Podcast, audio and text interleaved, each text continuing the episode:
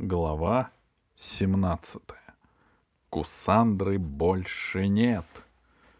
Алиса ворвалась в пустую комнату, где стояли чемоданы и сундуки с награбленным добром. Козлик пробежал, цокая копытцами по каменным плитам, и остановился перед дверью в конце комнаты. Алиса догнала его и отворила дверь. За ней оказался обыкновенный белый коридор — как бывает в учреждениях. Козлик знал, куда бежать дальше. Он замер перед второй дверью налево и нетерпеливо застучал копытом о пол. Он делал это очень смешно, как дрессированный. Но Алиса не засмеялась, потому что нельзя смеяться над доктором наук, хотя и заколдованным. «Ну, я им покажу», — пыхтел толстый король, догоняя Алису. Я их всех на чистую воду выведу. Что захотели? На что руку подняли?» Алиса толкнула дверь. Она не открывалась. «Откройте сейчас же!» — сказала Алиса. Она постучала. Никакого ответа. Хотя слышно, кто там внутри. Кто возится, гремит, шуршит. Рядом раздалось частое дыхание медведя. «Пусти!» — сказал он. «А ну, Мишка!» — крикнул толстый король. «Навались!» Медведь нажал на дверь. Козлик еле успел отскочить. Дверь покачнулась, но не поддалась. Медведь нажал сильнее. Он ревел от напряжения, даже стонал. Дверь выгибалась внутрь, но не поддавалась. «А ну-ка!» Толстый король отошел назад, покачнулся на месте и изо всей силы врезался в медведя. Медведь ухнул, дверь взвизгнула, слетела с петель, и оба они, медведь и толстый король, упали внутрь комнаты. Послышался грохот, звон, и все стихло. Козлик подбежал к двери и осторожно заглянул внутрь.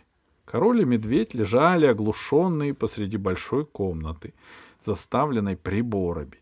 Среди разбитых колб, склянок, машин, амперметров и вольтметров, градусников и экранов. В глубине комнаты стояла будка, над которой висела табличка. «Осторожно! Не подходить! Машина... Времени. Машина времени. Дверца в машину была зак... закрыта. Внутри нее метались разноцветные и... искры, и клубился оранжевый пар. Машина работала.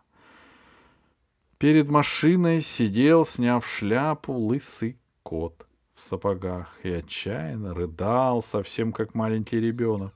— Ой, — сказала Алиса, Сколько мы всего разбили.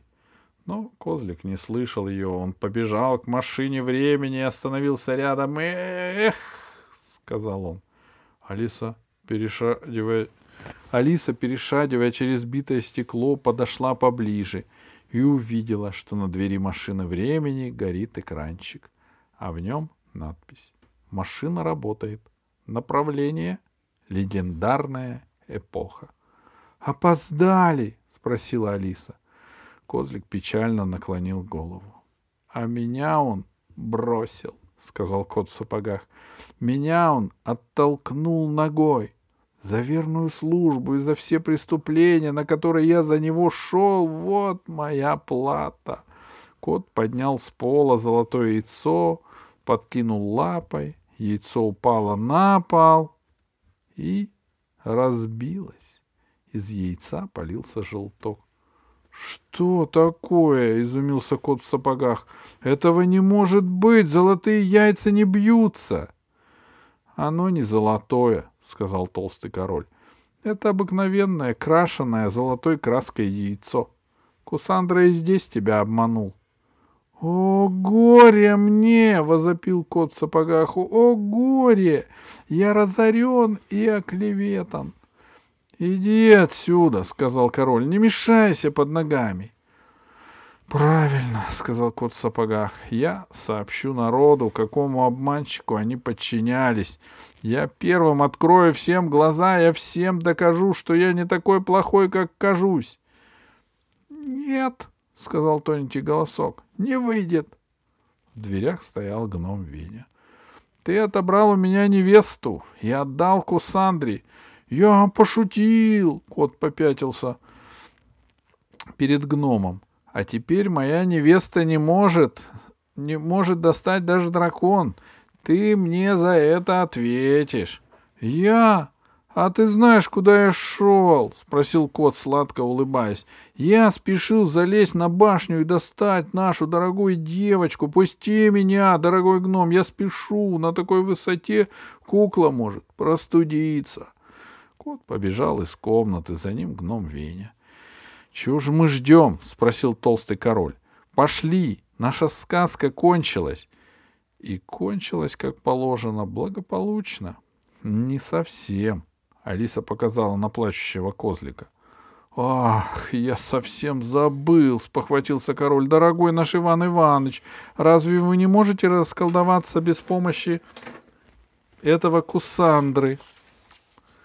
Козлик покачал головой и побрел к выходу. Медведь поднялся с пола, очумело оглянулся, ухнул и тоже заковылял прочь. Последними ушли Алиса с толстым королем. Алиса вышла на мост. На площадке все толпились сказочные существа, никто не расходился. «Ну как дела?» — спросила русалка, сидевшая на перилах. «Все», — сказала Алиса. Кусандра сбежал в легендарную эпоху. «А кот?» спросила Красная Шапочка. «Кот?» Алиса посмотрела наверх. Остальные тоже подняли головы и увидели, как с высокого шпиля башни спускается кот, царапая каблуками по черепице и держит в лапке куклу Дашу. Увидев, что все на него смотрят, кот остановился и закричал — Вековая мечта исполнилась. Совместными усилиями нам удалось избавиться от так называемого правителя, якобы волшебника, будто бы Кощея, псевдо-Кусандры. Ура! Ура! закричал серый волк. Молчи! прикрикнул на волка зайчик и кинул в него морковкой. Волк подхватил морковку и начал демонстративно жевать, хрустеть и приговаривать. «М-м, сказочная пища, м-м, витамины. Я уже сложил радостную песню в честь освобождения от Кусандры. Слушайте, мои дорогие друзья. — Кот взмахнул лапой, забыв, что висит на крутом шпиле, выпустил куклу Дашу и полетел оттуда вниз в ров. Грязь поднялась столбом, все засмеялись, а Змей Гордыныч подхватил на лету куклу Дашу, осторожно поднял ее в громадных лапах и спросил. — Кому невесту передать? — Сюда, — сказала тетушка Дагмара, — мы о ней позаботимся. —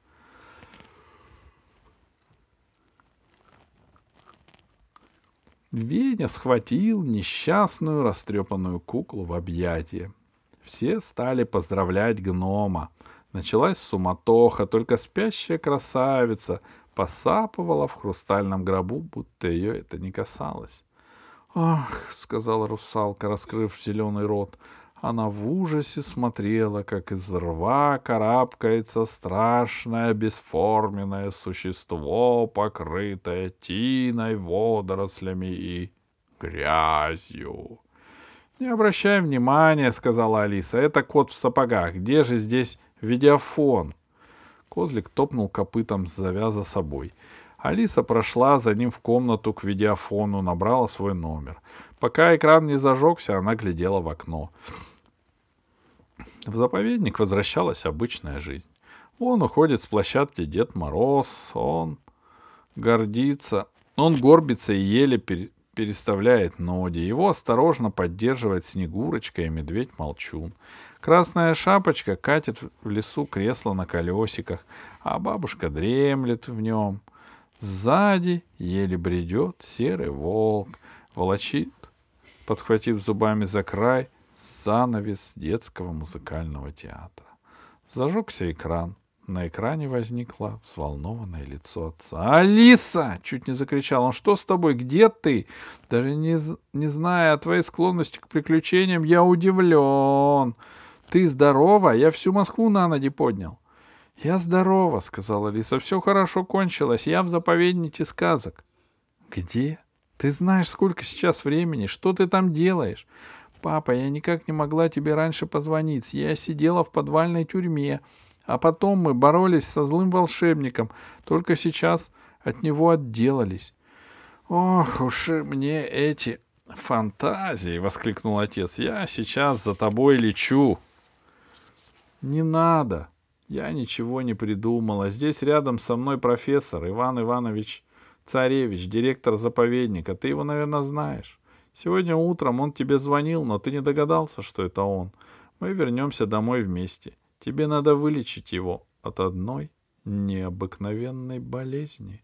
— Но я же космический ветеринар, а не обыкновенный доктор, — сказал отец. — Вот именно, — сказала Алиса. — Сейчас я позову его к видеофону, и ты все поймешь.